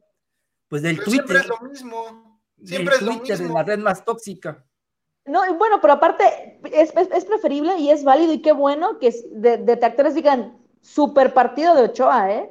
Es mucho mejor que que digan, ah, estuvo bien, ah, es una parada de rutina. ¿no? y sabes que sí Gaby lo dicen por no quedar mal ellos, porque si ya lo escribiste, van Claro. a decir, pues, para, para que digan, bueno, al menos sí te tienen que reconocer, ¿no? O sea, porque si no Ujú. falta el estúpido, perdón por la palabra, que, que dice, ah, como bien lo dijo ahorita, o sea, de su obligación. Dice Juan Sí, Manuel claro. González, sí, Gaby, justo Henry tuvo que tratar de buscar un balón en media cancha para filtrar hacia adelante. Saludos a la mesa. Saludos, Saludos. querido Juan Manuel. El chinito nos manda saludos. También aquí dice Marco, buenas noches a todos. Por aquí andamos saludos a Marco, a José Rubio también saludos a José Rubio, que está apoyando a Memo. Santi Rivas, vámonos con más comentarios aquí. A ver, este, dónde andamos, porque ya me, andaba, me andaba perdiendo. Es que tenemos muchos, muchos comentarios. A ver, Sí, gracias. dice- gracias. Dice, así dice, dice, así dice. El América debe de jugar de verde para que Ochoa ande en modo mundial- mundialista. No, no, no, no, No, pase no, nunca. no, por no, favor. no, no, por favor. Ya hemos jugado de negro, de crema, de verde, de azul, de naranja, y Memo siempre es el mismo. a- así dice. Es el mismo siempre. Así dice. Dice Chinito, el peor enemigo de un mexicano es el mismo mexicano. Los demás países reconocen a Ochoa y, y la FIFA. Y fíjate que... Países y aficionados, ¿eh? mi querido Chinito, tiene mucha razón, pero yo no, no me gustaría encasillar este, este, este, um, esta frase del peor enemigo de un mexicano es el mismo mexicano, porque igual el peor enemigo de un gringo es el mismo gringo, y el peor enemigo de un noruego es el mismo noruego. Simple y sencillamente, eh, tienes mucha razón, en otros lugares reconocen más la, eh, la calidad de nuestros futbolistas. Caso concreto de Hugo Sánchez, que en España eh, lo tratan Claro. verdaderamente como la figura que es, y aquí en México, sobre todo estos nuevos mexicanos, estos, esta nueva generación, lo tratan como si fueran pelagatos y pues estamos hablando que Hugo Sánchez es el mejor jugador de la historia del fútbol mexicano, por mucho, y aparte es, es, un, es un jugador, no nomás el mejor de la historia del fútbol mexicano, es el mejor jugador de la historia mexicano que compite contra grandes, grandes futbolistas que estaban al, mismo nivel, no digo futbolísticamente, pero al mismo nivel de personalidad e importancia que Diego Maradona, que, que, que Zico, que Platini, que, que Falcao, que este, Pablo Roberto, que muchos futbolistas, que Stoikov. Entonces, y otro caso, y, y eso lo ha dicho Javier Aguirre, que mira que hoy se echó un comentario que no me, que no me gustó, pero Javier Aguirre dijo lo mismo. Yo a México no, regresa porque, no regreso porque aquí en España me, me quieren mucho y en México me odian, ¿verdad? Entonces, sí, eso de que un mexicano es el peor enemigo de un mexicano, sí, pero es porque son, son, somos, somos envidiosos, ¿ok? Mucha gente. Es, cultural, es, cultural. Y a ver, ¿por qué crees que pase con, con Hugo lo mismo de que con Ochoa? Pues por eso, o sea, el, mexicano no perdona el éxito más allá de lo futbolístico. O sea, eh, Hugo Sánchez también era un tipo pues, bien parecido, que hablaba como español. Mira, esas cosas te pueden caer gordas, probablemente sí, y yo no digo que Hugo Sánchez sea el tipo más angelado del mundo, porque realmente no lo es. Pero ¿qué importa? ¿Qué importa? Los argentinos con Maradona le perdonan, le han perdonado todo, un drogadicto, un indisciplinado, este, casos también de, violencia, de violencia familiar. y algún, en algún momento se ha caído de ese pedestal cuando son cosas muchísimo más graves que el hecho años de que, ¿eh? ¿No te acuerdas que en el Mundial de Italia 90 balació a, a, los este, reporteros que llegaron allí donde estaba? un violento, o sea, como persona, sí. Maradona dejó mucho que desear, perdón, sé que hay mucho maradoniano, predica en la religión, pero es la realidad, es la realidad, dejó mucho que desear como persona y, a los argentinos no les interesa, ¿eh? Y esas cosas son muchísimo más graves que, ay, es que habla como español y ay, se cree mucho que sí, no, no cae bien de pronto Hugo Sánchez, pero vamos, por Dios santo, era para que nos llenáramos de orgullo de que en España lo estén recordando de la manera en que lo recuerdan y que es un histórico del, del club más grande del mundo. Pero sabes, sabes qué, Gaby, por ejemplo, los argentinos, yo he visto a muchos argentinos en el Twitter y, aparte periodistas, ¿eh? que se dicen periodistas, que despotrican de los futbolistas argentinos que se vienen a México, que los ven de otra, de otra totalmente calidad, de otra dimensión. Entonces ahí podríamos decir que el peor, que el peor eh, enemigo de un argentino es otro argentino. Pero porque también. así pasa. Así pasa. bueno, hay gente que hay argentinos que no quieren a Messi, ¿eh? Sí. Hay, mucho argentino que no quiere a Messi por el dichoso pecho frialdad y todo este rollo. Porque aparte son las mentiras que se repiten tantas veces, como el Messi pecho frío, el Memo que no sale. Hay muchas de estas mentiras que se repiten tantas veces que la misma gente que no tiene criterio propio se adjudican y entonces se van. Que hay gente que hace su análisis con base en lo que lee en Twitter, porque ni el partido ve, Ni los partidos ven. Lo que estaban comentando, Héctor, yo tengo una pregunta. Eh, tú has mencionado muchas veces que para ti Hugo Sánchez es el mejor futbolista mexicano de toda la historia. Sí. Mi padre, que, también es un gran aficionado al fútbol, me ha comentado que Hugo Sánchez no rindió en selección mexicana, que para él Cuauhtémoc Blanco se le hace el mejor futbolista mexicano de toda la historia. Es que estamos hablando de dos cosas distintas. En la selección no hay otro como Cuauhtémoc. Absolutamente. Cuauhtémoc es la gloria. Cuauhtémoc hizo todo por la selección. Y tú viste que en el mismo documental de Hugo Sánchez la gente dice lo contrario, que el mismo Bejea Barón dijo, a ti te ha faltado por cosas, circunstancias de la vida, no has dado el do de pecho en la selección nacional. En, el, en 1978 fue un mundial terrible y estaba muy joven Hugo Sánchez. Luego, en el, en el 82 no se calificó, ¿ok? Luego viene el 86. Pero por su culpa, ¿no? ¿No falló un penal? Por culpa de Hugo Sánchez es que no se califica porque falla un penal. No, no, no, no falló un penal, falló un gol hecho en el, contra, eh, contra, Honduras, partido que quedó 0-0 ahí en Tegucigalpa. Luego viene eh, el México 86 que falló un penal contra Paraguay y se lo suspenden, no juega el tercer partido y luego vienen los famosos calambres, total, y luego cuando estaba en su momento álgido, ¡pum! Viene la estupidez de los cachirules y no pudo jugar cuando él era la bota de Europa. En aquel momento, mis queridos amigos, por ley no le podían dar el balón de oro a un, eh, a, un extranjero. ahora ya se permite. Era nada más para puros europeos. Aquel, aquí, aquel momento Hugo ganó la bota de oro y, y, pudo haber ganado el balón de oro, pero no se lo dieron porque era mexicano. Entonces, Hugo, como futbolista, eh, cuando jugó en, en, los Pumas de la universidad, lo hizo muy, muy bien, realmente lo hizo muy bien, se fue muy joven, regresa al Club América y tiene una buena temporada, luego vuelve a regresar ya al Atlante, pero ya muy veterano, y ya termina su, su carrera en, este, en el Celaya, ¿verdad? Pero si los vamos a comparar con Cuauhtémoc, eh, sí, Cuauhtémoc es muchísimo, muchísimo, muchísimo más. Si tú ahorita me dices, Alan, Héctor, hazme la alineación ideal de los mejores, hoy lo que te voy a decir, los mejores futbolistas de México en la historia, evidentemente Hugo Sánchez es el centro delantero y no hay otro. Y tú, si tú me dices, hazme la alineación ideal de, de, los mejores futbolistas mexicanos en los mundiales, Hugo no aparece. El centro delantero tendría que ser sí o sí Luis Hernández. ¿ok? Entonces, así, así, así, así, así es la cosa. Lo, pero ahora, si tú me dices, ¿quiénes son los dos mejores futbolistas como futbolistas en la historia de México? Que yo he visto, porque yo no vi jugar ni a Casarín ni al Pirata Fuente. Obviamente, tienen que ser Hugo Sánchez en primer lugar y Cuauhtémoc en segundo lugar. Ok, de acuerdo, doctor. ¿No tendría que ser un requisito funcionar en selección para que te puedas considerar el mejor futbolista de ese país? pues cuando eres pichichi cinco veces en, en España y, y, y, ganas todo lo que ganaste, pues ya es, eso es suficiente como para decir, soy el mejor, eh, llevo el nombre de México en, eh, en el, representándolo en el, en el, extranjero y pues también, también mi querido Alan jugó mucho más años en el extranjero Hugo Sánchez que, que, aquí, que aquí en México, ¿no? Y claro. tampoco la selección le fue así como para, para, para el perro, ¿no? Digo, no, sí, no, no, no, triunfó, pero. Pues, la única vez es del quinto partido, ¿no? Exactamente. Claro. Exactamente. Es que sabes que también yo creo que los juicios y cómo, yo creo que siempre, yo, yo creo que está mal cómo de pronto podemos calificar a un jugador si es el mejor o no de su país, de la historia y tal, tal, tal.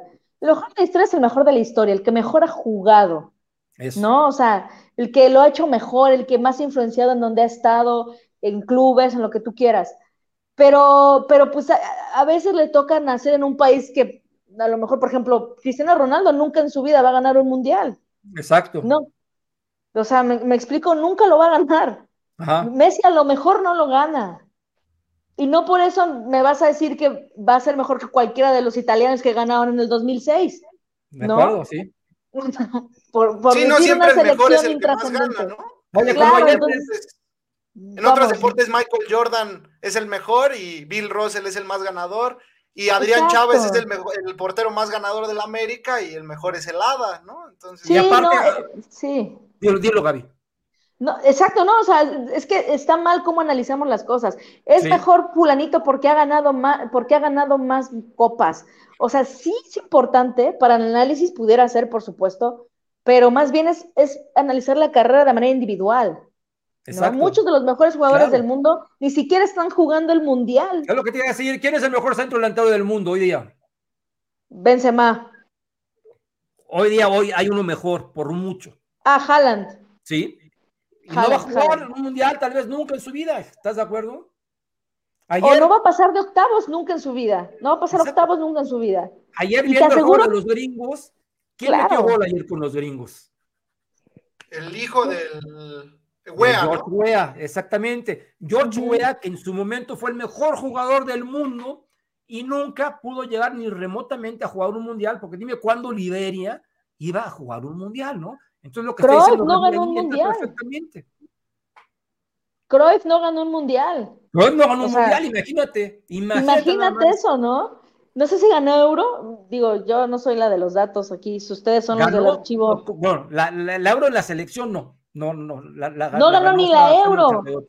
Ni la No euro. ganó ni la euro. Entonces, vamos, o sea, hay que hacer un poquito. Sí es un todo el análisis, o sea, Ajá. no, no, no digo, bueno, o sea, pero hay que analizar también el contexto. Sí. O sea, el Sí, pues, contexto general de las cosas. Héctor tiene una muy buena fórmula para hacer su top 100 o top 200 del América. Tiene su fórmula, ¿no, Héctor? De carisma, títulos. Sí, claro, son, son Básicamente, muchas tiene- tiene- cosas. básicamente son, son este, primero, todos los puntos que son totalmente de facto, así, que, o sea, todo lo tangible. Y aparte, ya entras a consideración la empatía con la afición, la carisma y ya las cualidades de cada quien, ¿verdad? Ya haremos un programa para explicar eso. Aquí dice César Balcaza, le mando un abrazo a César. Guillermo Ochoa se convierte en el portero más grande de la selección mexicana con el penal atajado. Bien por él. Él salvó otra vez la selección nacional. Para César dice que hoy se convirtió, yo pienso que ya estaba. El mismo César aquí nos dice, es un poco frustrante que Polonia, siendo un equipo tan malo, no le hayan atacado con mucho mayor fuerza y al menos le hayan anotado un gol. Eso es súper frustrante, eso sí pero suficiente frustrante. Dice Home Builder Arizona. Saludos, don Héctor, y gracias por compartir sus conocimientos del equipo más grande de México y las Calvas Águilas de la América. Gracias, mi querido amigo de Home Builder Arizona. Aquí tenemos otros comentarios. Eh, bueno, aquí ya nos están echando la sal. Dice 3R1. Le va a ir mal a México contra Arabia. Ah, no hay que desear que le vaya mal a México. Hay que, no, por favor. Y no le habrá casado a México para hacerle a Argentina lo que hizo Arabia. Pues vamos a ver, vamos a ver. Dice, así dice, el América debe jugar de ver, ah, ya, ya lo había dicho ese Cesare. Eh, no, no, no, no, no. Dice, mira, a ver, ¿qué opinas de esto, Alan? Dice el buen Cesare, Ochoa la voz oró en el penal porque no salió bien y hasta cuando se barrió fue con temor. Aún así me parece que hoy se consagró. Ah, ok. Eh, primero ya mencionamos que hoy no se consagra como mejor portero, ese ya lo era desde el Mundial pasado, a mí me parece. Y no, no sale mal, eh, yo como portero te lo digo, eh, esperaba un punterazo de Lewandowski, si sale con todo, ahí cualquier punterazo y se le va, como, como tenía la marca de Moreno todavía ahí pegado, tú como portero debes aguantar hasta el último minuto, tan es así que lo salvó y lo hizo bien, porque si hubiera sido gol es que hubiera achicado mal, pero achicó perfectamente. Ok, dice 3R1, no trae mucho ataque México, puede empatar, pero no ganarle a Argentina y Arabia. ¿Creen que le empate a México cuando mucho? ¿Ustedes creen que Arabia le empate a México?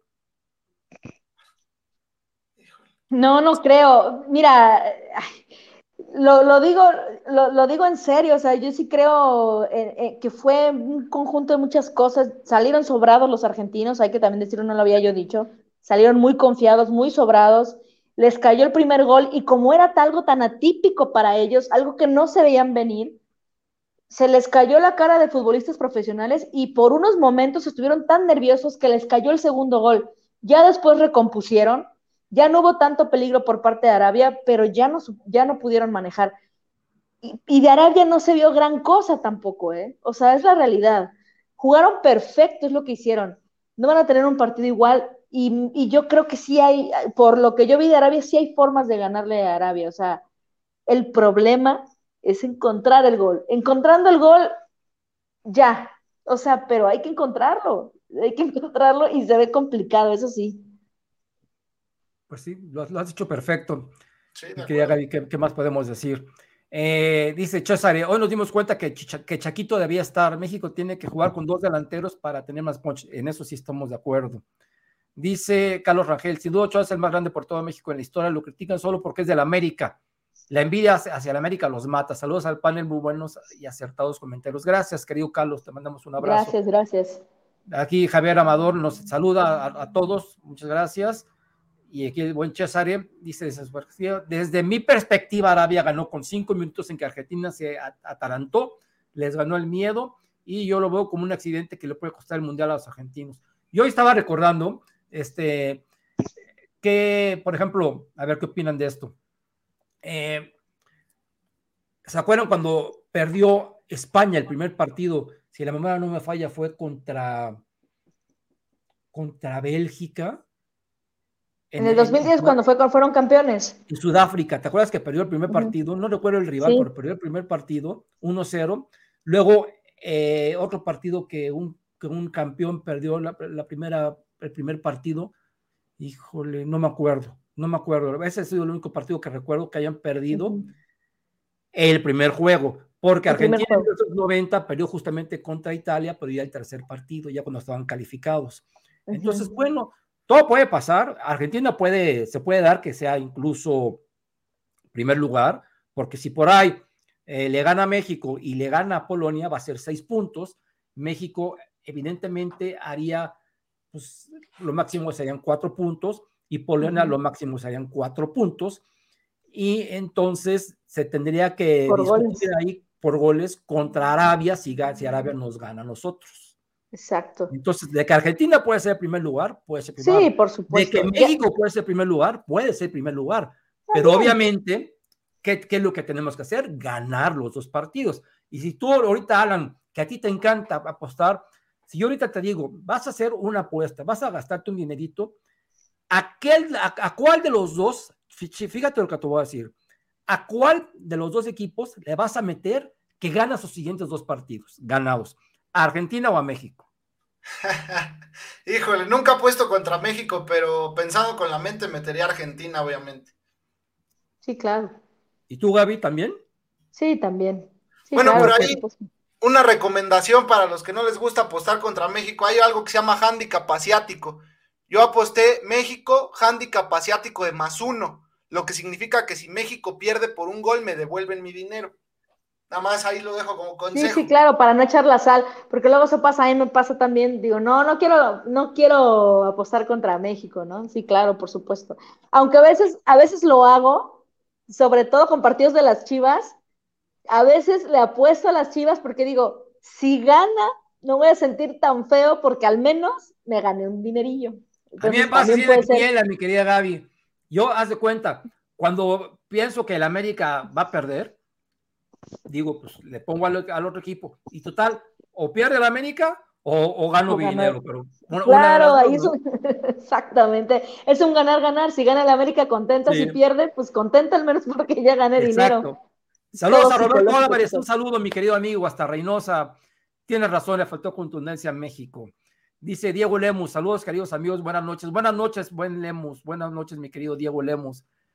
Dice España, gracias Cesaret, tienes toda la razón. España perdió contra Suiza por un gol exactamente y luego al final del día Cierto. se coronó contra Holanda, en una final que yo no sé cómo Holanda no ganó porque realmente ese gol que falló Arjen Robben era verdaderamente impresionante. Sergio Ayala, hay gente que compara a Ochoa con Campos, nada que ver, Ochoa es el mejor desde el Mundial de Brasil, totalmente de acuerdo, totalmente de Sí. acuerdo contigo, mi queridísimo Sergio Ayala. Gaby Chávez, España perdió con Suiza, gracias Gaby, gracias, gracias. Y aquí Cesaret, para México solo está no perder ante Argentina y ganarle a los árabes. Y aparte de eso, aparte de eso, rogar para que la diferencia de goles sea mejor que la de, lo- que lo de Arabia y que la de Polonia. Porque hay que recordar que aquí la, primer, la primera, el primer criterio de ese empate es justamente la diferencia de goles.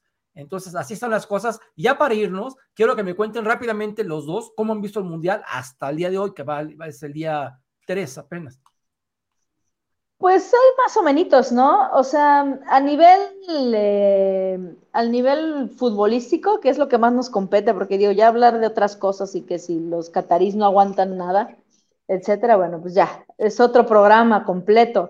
Pero a nivel Ah. futbolístico, medianón, ¿no? No aburridos, partidos, digo, ya van dos marcadores 0 a 0. Sí. Este, muchas elecciones arrancaron medio flojón, o sea, salvo obviamente, por ejemplo, Inglaterra o Francia, que recompusieron, bueno, en el caso de Francia, ¿no? Que dijo, a ver, espérame, que lo que no pudo hacer Argentina hoy lo hizo Francia, ¿no? Con este primer gol que le mete a Australia, que sí fue inesperado, pero dijeron, a ver, aguantas, yo tengo argumentos futbolísticos para recomponer esto sin problema alguno y sin problema alguno lo recompusieron. Eh, o sea, para mí los mejores hasta el momento no han jugado ni siquiera todas las selecciones, pero para mí Inglaterra, por supuesto, el mejor de todas las selecciones que se, se han visto, no nada más por el marcador escandaloso, sino porque también se ve un fútbol bonito y, y se ve una selección muy, muy fuerte. Y este, y él, más o menos, ¿eh? Ahí el nivel va a ir mejorando, evidentemente, ¿no? Porque, pues, obviamente, a raíz de que hay menos elecciones, ¿verdad? De mayor calidad, el campeonato obviamente va, va a- agarrando calidad. Perfecto, mi querida Gaby. ¿Tú, Alan? Yo lo he visto muy parejo. eh, fueron gratas sorpresas Senegal, Túnez y Arabia, que nadie daba un peso por ellos y le jugaron al tú por tú. Arabia inclusive gana su partido. Senegal Ah. no gana por culpa del portero. pero sí. aburridón. Yo porque le meto apuestas se hace un poquito divertido y realmente los únicos partidos así buenos, buenos, desgraciadamente no vi el de Inglaterra, pero me gustó mucho el de Estados Unidos contra Muy bueno, ¿eh? ah, estuvo bueno, sí. El de hoy, el de hoy de Argentina-Arabia, partidazo. Ajá. Pues sí, fíjate que este, tienes razón. Eh, yo, para mí, hasta ahorita el mejor equipo es Inglaterra y Francia hizo exactamente lo contrario, mi querida Gaby, de lo que hizo Argentina. Dijo, vamos a, vamos a tomar con seriedad este asunto y no nada más vamos a ganar con la pura camiseta. Entonces, pues, cuando tienes buenos jugadores y aparte son humildes, pues pasa lo que pasó hoy con Francia. Eso, justo, la humildad, claro, porque como tú lo dijiste muy claro, no nada más se gana con camiseta, ni con alabanzas de los demás, de tu afición, se gana con fútbol y, y pues obviamente con la tranquilidad y no la desesperación y la confianza de que pues yo juego bien y voy a hacer lo que tengo que hacer y punto, ¿no? Tal cual. Exacto. Pues así, así, así, están las cosas. Eh, día 3 del Mundial, México juega el sábado un partido crucial contra Argentina y si ustedes están disponibles, pues podemos hacer un, rapidín especial el sábado en la noche para eh, poder hablar, hablar al respecto de qué pasó contra Argentina, porque bien puede ser la despedida de México del Mundial o bien puede ser que no, no, no, no lo va a hacer, no lo va a hacer, se rompe. Por favor, Ahí está, mira, ahí está nuestro amuleto. Ahí está, ahí está, ahí está, el amuleto. Pues vamos a ver, vamos a ver. A ver qué pasa de aquí al, al sábado que juega México. El jueves juega Brasil, que yo voy con Brasil, 100%. Yo pienso que Brasil va a ser campeón del mundo. Entonces vamos a esperar a ver a los brasileños que traen un verdadero trabuco. Entonces, antes de despedirnos, mi querida Gaby, por favor, danos tu red social que está apareciendo por aquí por aquí está apareciendo, ahorita va a aparecer. Este, me pueden seguir en Twitter en arroba, en arroba Gaby Escribe, todo junto con Y Gaby Escribe, por ahí podemos estar platicando, voy a estar haciendo comentarios del Mundial, que de algo sirve la desvelada que luego me he hecho, como hoy la de contra Argentina, el partido contra Argentina, y por podemos estar platicando. Perfecto, perfecto. Ya, a, ver, a ver si ya no te estás peleando tanto, mi querida Gaby. No, no, no, ya ha estado tranquilo ahorita. Ha estado sí, ¿verdad? ¿Sabes por qué? Porque, porque ya no juega el América, entonces bueno. Cierto, cierto. Sí, sí, sí. Cierto, eh, cierto.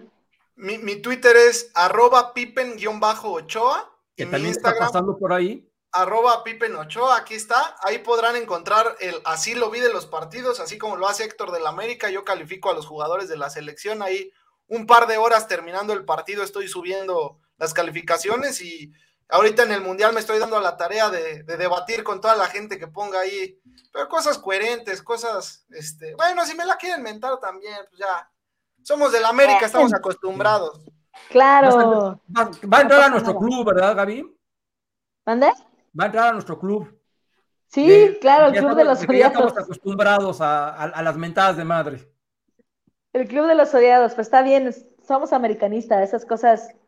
A veces te siento raro, fíjate, le comentaba una, una amiga el otro día, oye, ya no me han tirado hate yo creo que ya algo está, algo estoy haciendo mal. Ah. Tiene mucha lógica. No, es que están distraídos ahorita con la Copa del Mundo, por eso ahorita les hablamos de la Copa del Mundo y seguiremos hablando de, aquí hasta que termine. Mis queridos amigos, yo soy Héctor Hernández y a mí me pueden seguir en arroba Realidad América, en Twitter, que es la red tóxica, la red social más tóxica, tóxica, tóxica que existe, que dicen que va a desaparecer. Yo no sé si va a desaparecer o no, pero pase lo que pase con Twitter, es Realidad América. En, los demás, en las demás este, redes sociales me encuentran, mis queridos amigos, simplemente Realidad Americanista. Por favor, síganme y sobre todo, denle clic. Ahí va a aparecer ahorita. Ah, qué buena gorra. Púmbale, denle clic ahí al canal para que se suscriban y para que Alan nos regale una gorra tan bonita como la que tiene puesta, está maravillosa. Entonces, si ustedes así lo deciden, nos vemos el, sábado para platicar qué pasó con México. Y mientras tanto, muchas gracias a todas las personas que se comunicaron, a todas las personas que escribieron y trataremos de seguir dando, dando eh, mención. Aquí, escríbenos abajo, ¿ok? Mi querida Gaby, sin nada más por el momento, vámonos. Mi querido Alan, vámonos. Vámonos. Y que gane México. Vámonos. Con gol de la bomba. Oh,